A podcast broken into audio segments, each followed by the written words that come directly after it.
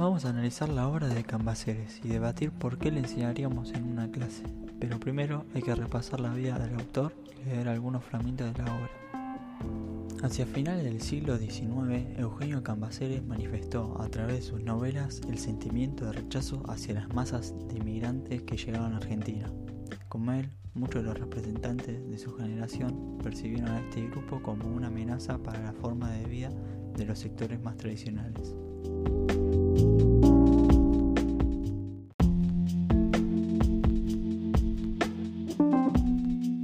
Cambaceres era un abogado, escritor y político argentino. Se graduó en la Universidad de Buenos Aires. Fue elegido diputado y secretario del Club del Progreso en el 1870. Falleció en el 1989 a los 45 años.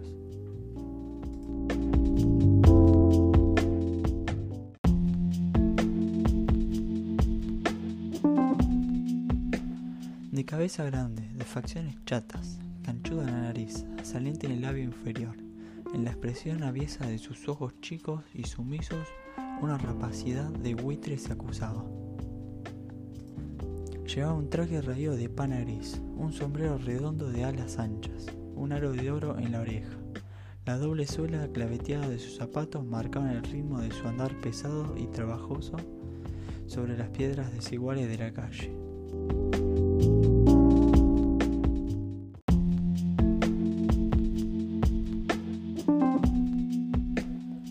Vez en cuando lentamente paseaba la mirada en torno suyo, daba un golpe, uno solo al llamador de alguna puerta, y encorvado bajo el peso de la carga que soportaban sus hombros, Tachero gritaba con voz gangosa: ¿Compone Calderi Tachi, señora? Poco a poco, en su lucha tenaz y paciente por vivir, llegó así al extremo sur de la ciudad penetró, a una casa de la calle San Juan entre Bolívar y Defensa.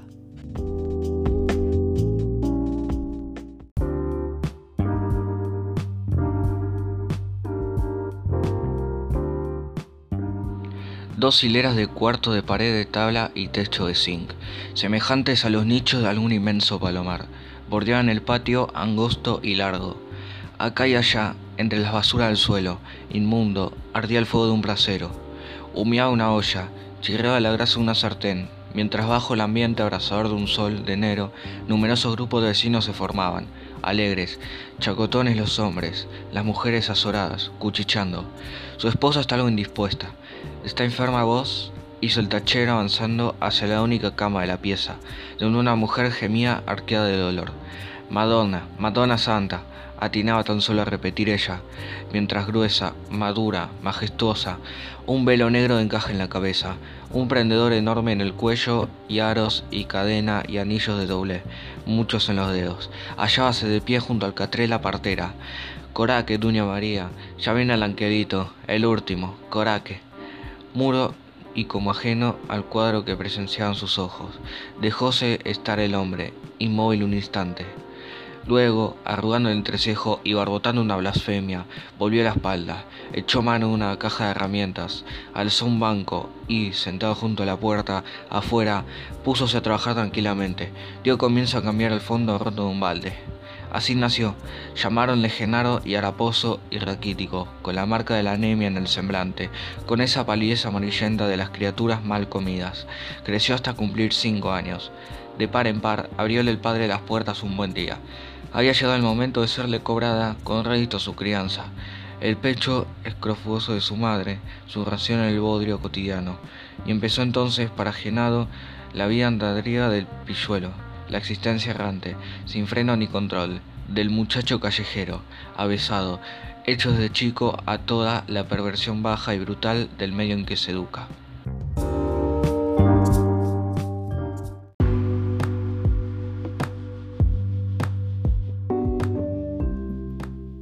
La situación entre tanto mejoraba en la calle de San Juan.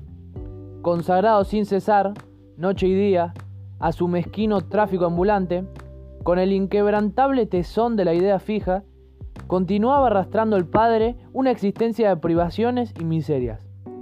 Lavaba a la madre, débil y enfermera, de sol a sol. No obstante, pasaba sus días en el bajo de la residencia. Genaro, por su parte, bajo pena de arrostrar las iras formidables del primero, solía entregarle fruto de sus correrías.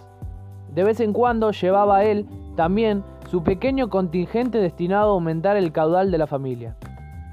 Arrojado a tierra desde la cubierta del vapor sin otro capital que su codicia y sus dos brazos, y ahorrando así sobre el techo, el vestido, el alimento, viviendo apenas para no morirse de hambre, como esos perros sin dueño que merodean de puerta en puerta en la basura de las casas, llegó el tachero a redondear una corta cantidad.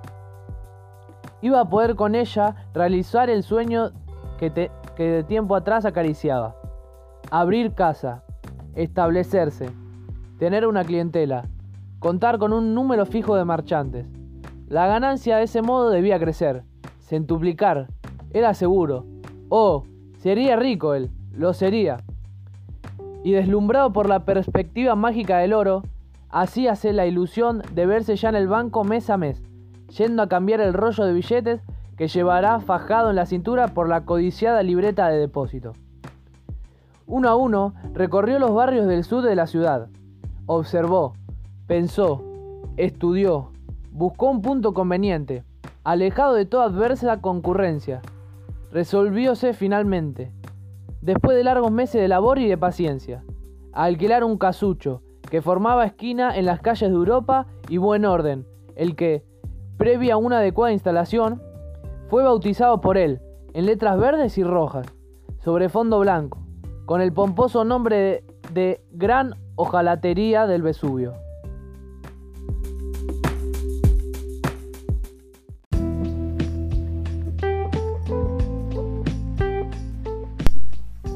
No debían salirle errados sus cálculos. Parecía la suerte complacerse en ayudarlo, y a favor del incremento cada día mayor que adquiera la población hacia esos lados. Consiguió el napolitano acumular, andando el tiempo, beneficios relativamente enormes, fiel a la línea de conducta que se había trazado. No alteró por eso en lo mínimo su régimen de vida. La misma estrechez, la misma sordida avaricia reinaba en el manejo de la casa, las servicias, los golpes, los azotes a su hijo, siempre que tenía éste la desgracia de volver con bolsillos vacíos, los insultos, los tratamientos brutales en la persona de su mujer, condenada a sobrellevar el peso de tareas que su salud vacilante le hacía inepte, inepta a resistir. Ella, sin embargo, mansamente resignada en todo lo que a su propia suerte se refería, luchaba, se, se rebelaba tratándose de, sus de su hijo. Con esa clara intuición que comunican los secretos instintos del amor materno, día a día encarecía la necesidad de un cambio en la vida de Genaro. Solicitaba, reclamaba del padre que el niño se educara, que fuese enviado a una escuela.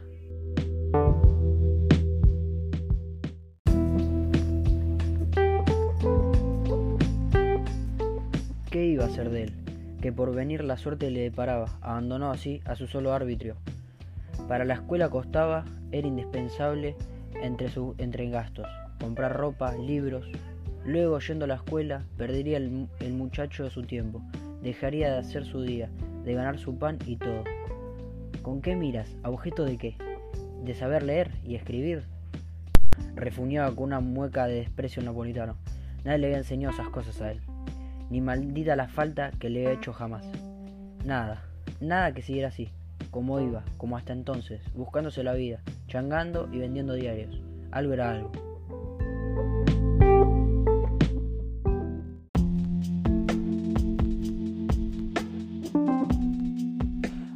A ver si la obra cumple los criterios literarios. Comenzamos por el criterio formal. ¿Qué es el criterio formal?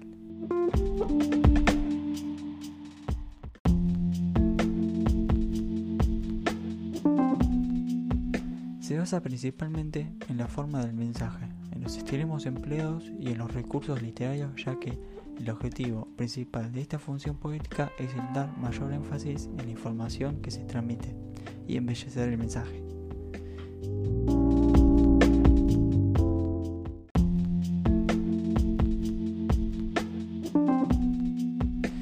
Para que cumpla el criterio formal tiene que tener la función poética y este texto lo hace. Entonces, sí cumple con el criterio formal ya que embellece el mensaje para que genere un mayor impacto en la recepción y también se buscan sinónimos los cuales ayuden a esto.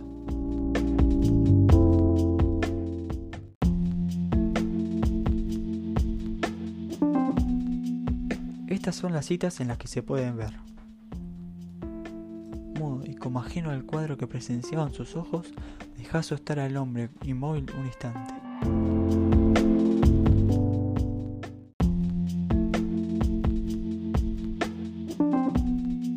Luego, arrugando el entrecejo y barbotando una blasfemia, volvió la espalda, echó mano de una caja de herramientas, alzó un banco y sentado junto a la puerta, afuera, pusóse a trabajar tranquilamente. Dio comienzo a cambiar el fondo roto de un balde. De vez en cuando lentamente paseaba la mirada en torno suyo, daba un golpe, uno solo, al llamador de alguna puerta, y encorvado bajo el peso de la carga que soportaban sus hombros, Tachero gritaba con voz gangosa. ¿Compone Caldera y Tachi, señora? La cita las elegí ya que a simple vista se nota que se usa la función poética, como en algunas partes llega a rimar y puede asemejarse a un cantar.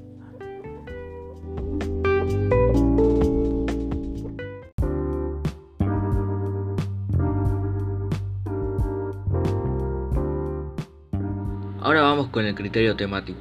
El criterio temático se refiere a si el texto es ficcional o no, es decir, si la historia es inventada o si está basada en hechos reales, ya sea vivida por el autor, por otra persona o por algún hecho histórico.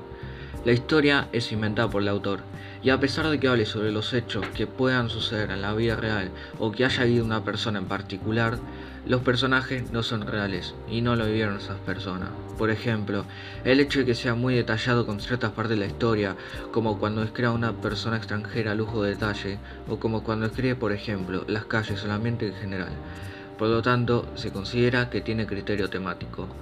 También se debe mencionar el tipo de novela, el naturalismo, que es un estilo artístico emparentado con el realismo, basado en reproducir la realidad con una objetividad documental en todos sus aspectos, o sea, dar su perspectiva según los aspectos de la sociedad. Cambaceres tiene importancia por destacar la decadencia de las clases privilegiadas con novelas como Música Sentimental y Sin Rumbo.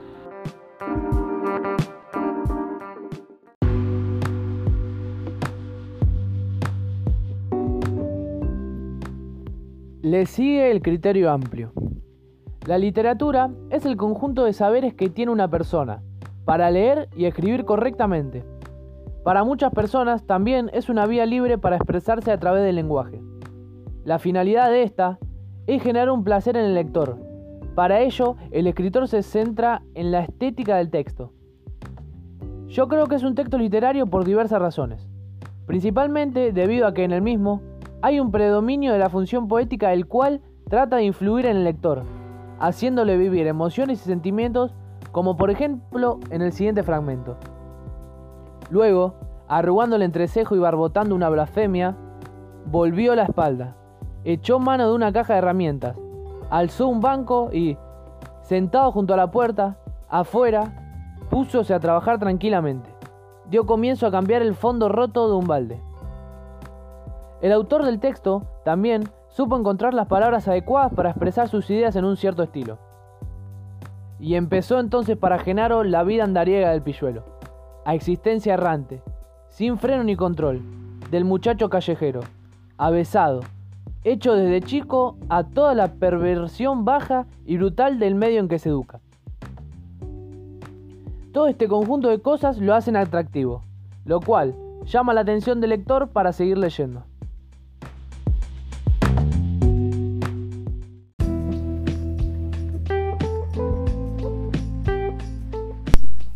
Para terminar, hablaremos del criterio canónico. El canon como definición correcta es el conjunto de obras representativas de un lugar o una época.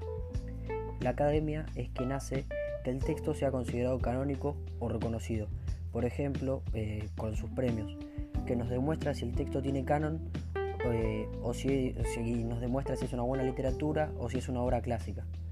El criterio canónico, o sea, para mí este texto no tiene criterio canónico ya que no encontré eh, demasiada información o no sería una obra clásica eh, o tan reconocida actualmente.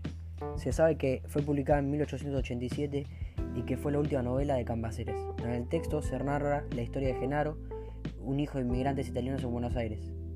es poco de lo que encontré. Del autor encontré que nació en el año 1843, fue abogado, escritor y político, también fue un diputado de Argentina.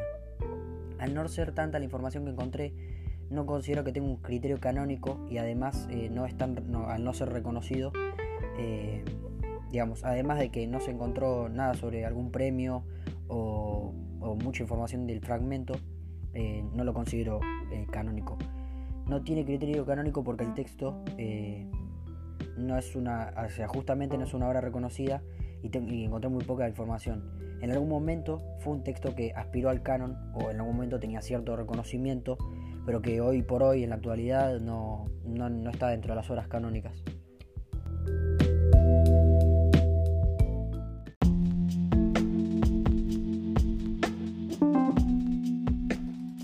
Ahora vamos a pasar a un debate de opiniones sobre por qué enseñaríamos o no enseñaríamos esta obra en clase.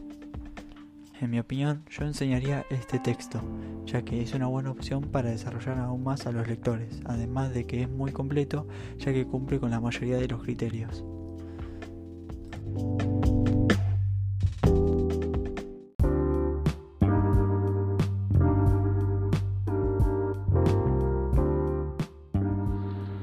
enseñaría una clase debido a que cumple con la mayoría de los criterios, exceptuando el canónico. Una de sus ventajas de enseñarlo sería la difícil comprensión del texto, por lo que no sería apto para un lector menos avanzado, pero para un lector medio es posible comprender la mayor parte del relato.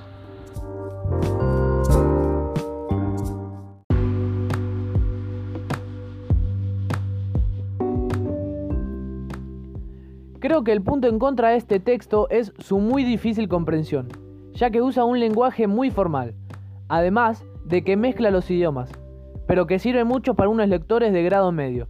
Ahí coincido con Lucas, además de que es muy completo en lo que a criterios se refiere.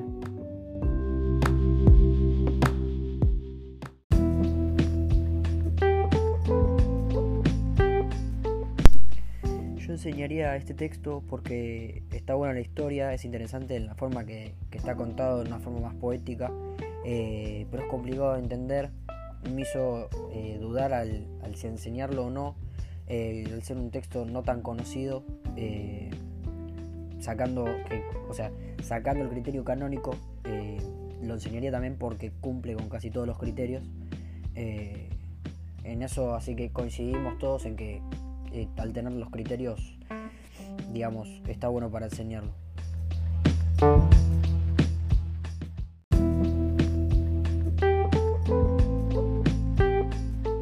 Gracias por escuchar. Esto fue todo el análisis de En la Sangre. Nos vemos.